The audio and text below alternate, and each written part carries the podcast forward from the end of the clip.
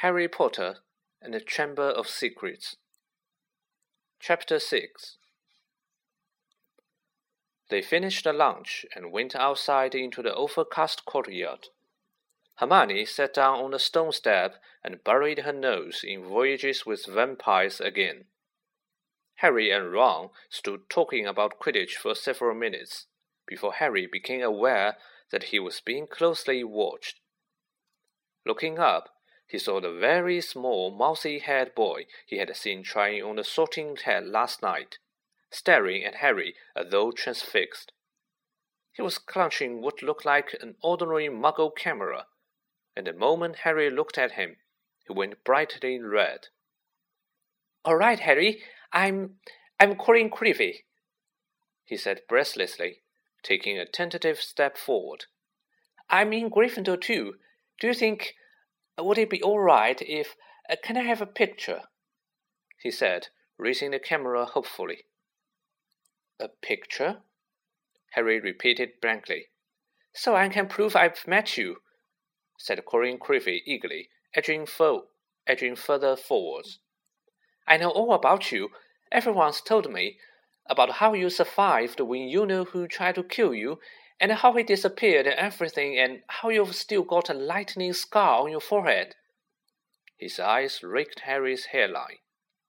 And the boy in my dormitory said if I developed the film in the right portion, the pictures would move. Colin drew a great shuddering breath of excitement and said, It's brilliant here, isn't it? I never knew all the odd stuff I could do was magic till I got a letter from Hogwarts my dad's a milkman. He couldn't believe it either. So I'm taking loads of pictures to send home to him, and it would be really good if I had one of you. He looked imploringly at Harry. Maybe your friend could take it, and I could stand next to you, and then could you sign it? Signed pic photos? You're giving out signed photos, Potter. Loud and scathing, Draco Malfoy's voice echoed around the courtyard. He had stopped right behind Colin, flanked, as he always was at Hogwarts, by his large and thuggish cronies, Crabbe and Goyle. Everyone queue up! Malfoy roared to the crowd. Harry Potter's giving out signed photos. No, I'm not, said Harry angrily, his fist clenching. Shut up, Malfoy, you're just jealous, piped up Colin, whose entire body was about as thick as Crabbe's neck. Jealous, said Malfoy, who didn't need to shout any more. Half the courtyard was listening in. Of what? I don't want a foul scar right across my head, thanks. I don't think getting your head cut open makes you less special myself. Crabbe and Goyle were sniggering stupidly. Eat stocks, Malfoy, said Ron angrily. Crabbe stopped laughing and started rubbing his clunker like knuckles in a menacing way. Be careful, Weasley, sneered Malfoy. You don't want to start any trouble, or your mummy will have to come and take you away from school. He put on a shrill, piercing voice. If you could put another toe out of line. A knot of Slytherin fifth years nearby laughed loudly at this. Weasley would like a signed photo, Potter, smirked Malfoy. It'll be worth more than his family's whole house. Ron whipped out his spell-taped wand, but Hermione shut Voyages with Vampires with a snap and whispered, Look out! What's all this? What's all this? Gilderoy Lockhart was striding towards them, his turquoise robes swirling behind him. Who's giving out signed photos? Harry started to speak, but he was cut short as Lockhart flung an arm around his shoulders and thundered jovially. Shouldn't have asked. We met again, Harry. Pen to Lockhart's side and burning with humiliation. Harry saw Malfoy slide smirking back into the crowd. Come on, then, Mr. Creevey, said Lockhart, beaming at Colin. A double portrait can't say any fairer than that, and we'll both sign it for you. Colin fumbled for his camera and took the picture as the bell rang behind them, signaling the start of afternoon classes. Off you go, move along there. Lockhart called to the crowd, and he set off back to the castle with Harry, who was wishing he knew a good finishing spell still clasped to his side. A word to the wise, Harry, said Lockhart paternally as they entered the building through a side door. I covered up for you back there with young Creevey. If he was photographing me, too, your schoolfellows won't think you are setting yourself up so much. Deaf to Harry's stammers, Lockhart swept him down a corridor lined with staring students and up a staircase. Let me just say that handing out signed pictures at this stage of your career isn't sensible. Looks a tad bright-headed, Harry. To be frank, there may well come a time when, like me, you'll need to keep a stack handy wherever you go, but he gave a little chuckle. I don't think you're quite there yet. They had reached Lockhart's classroom, and he let Harry go at last. Harry yanked his robe straight and headed for seat at the very back of the class, where he busied himself with piling all seven of Lockhart's books in front of him so that he could avoid looking at the real thing. The rest of the class came clattering in, and Ron and Hermione sat down on either side of Harry. You could have fried an egg on your face, said Ron. You'd better hope Creevey doesn't meet Ginny They'll be starting a Harry Potter fan club. Shut up, snapped Harry. The last thing he needed was for Lockhart to hear the phrase Harry Potter fan club. When the whole class was seated, Lockhart cleared his throat loudly and silence fell. He reached forward, picked up Neville Longbottom's copy of Travels with Trolls, and held it up to show his own winking portrait on the front. Me, he said, pointing at it and winking as well. Gilderoy Lockhart, Order of Merlin, third class. Honorary member of the Dark Force Defense League and five times winner of Witch Weekly's Most Charming Smile Award. But I don't talk about that. I didn't get rid of the Bandon Banshee by smiling at her. He waited for them to laugh. A few people smiled weakly.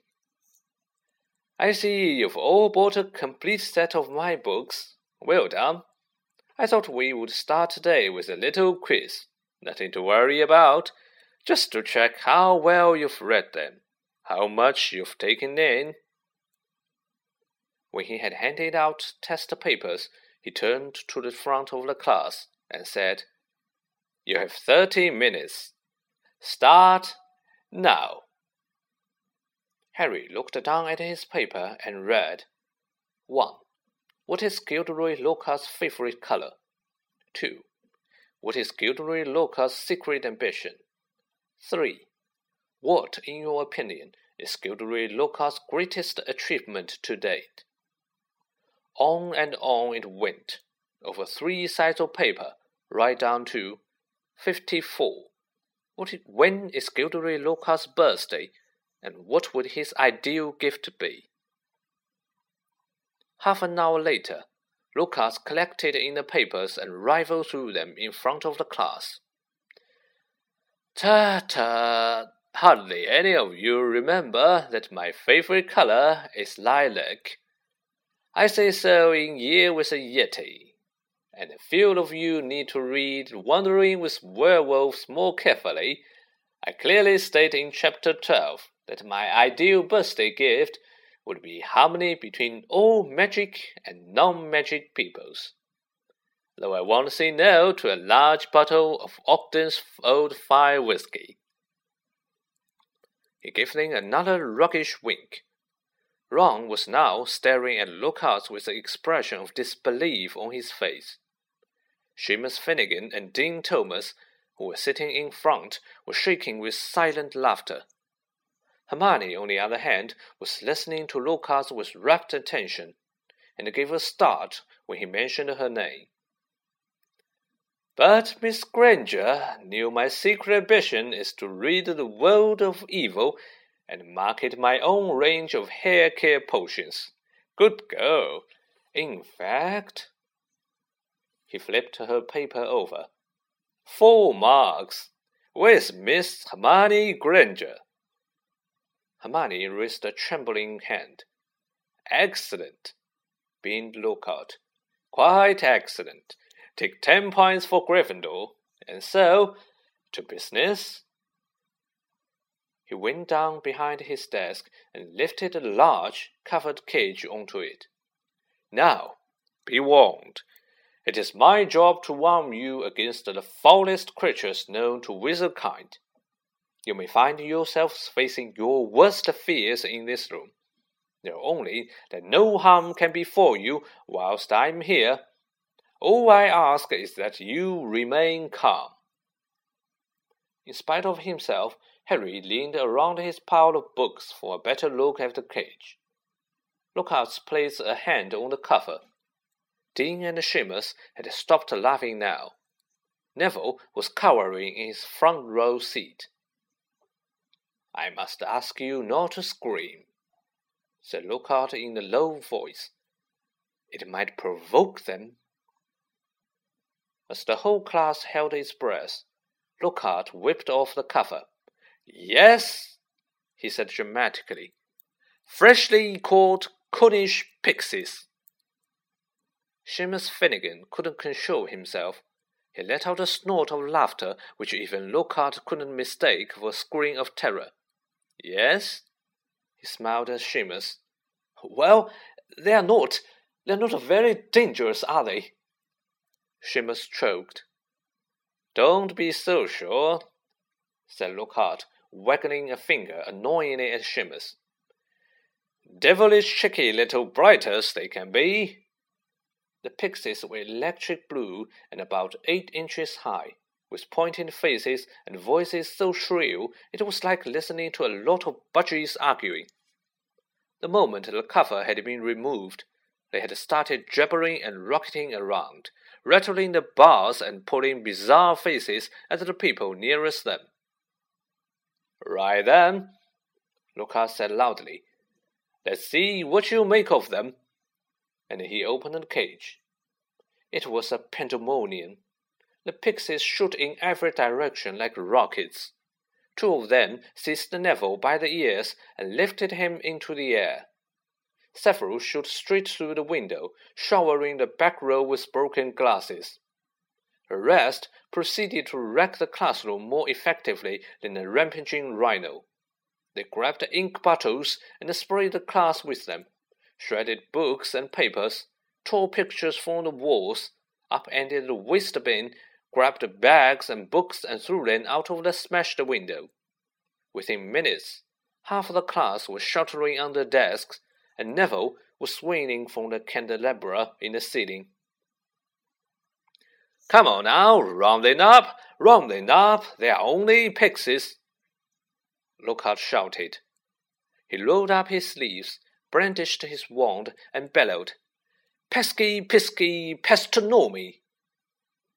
It had absolutely no effect. One of the pixies seized Lockhart's wand and threw it out of the window, too. Lockhart gulped and dived under his own desk, narrowly avoiding being squashed by Neville, who fell a second later as the candelabra gave way. The bell rang, and there was a mad rush towards the exit. In the relative calm that followed, Lockhart straightened up, caught sight of Harry, Ron, and Hermione, who were almost at the door, and said, Well, I'll ask you three to just nip the rest of them back into their cage. He swept past them and shut the door quickly behind him. Can you believe him? roared Ron as one of the remaining pixies hit him painfully on the ear. He just wants to give us some hands-on experience, said Hermione, immobilizing two pixies at once with a clever freezing charm and stuffing them back into their cage. Hands on, said Harry, who was trying to grab a pixie dancing out of reach with his tongue out. Hermione, he didn't have a clue what he was doing. Rubbish, said Hermione. You've read his books. Look at all those amazing things he has done. He says he's done, Ron muttered.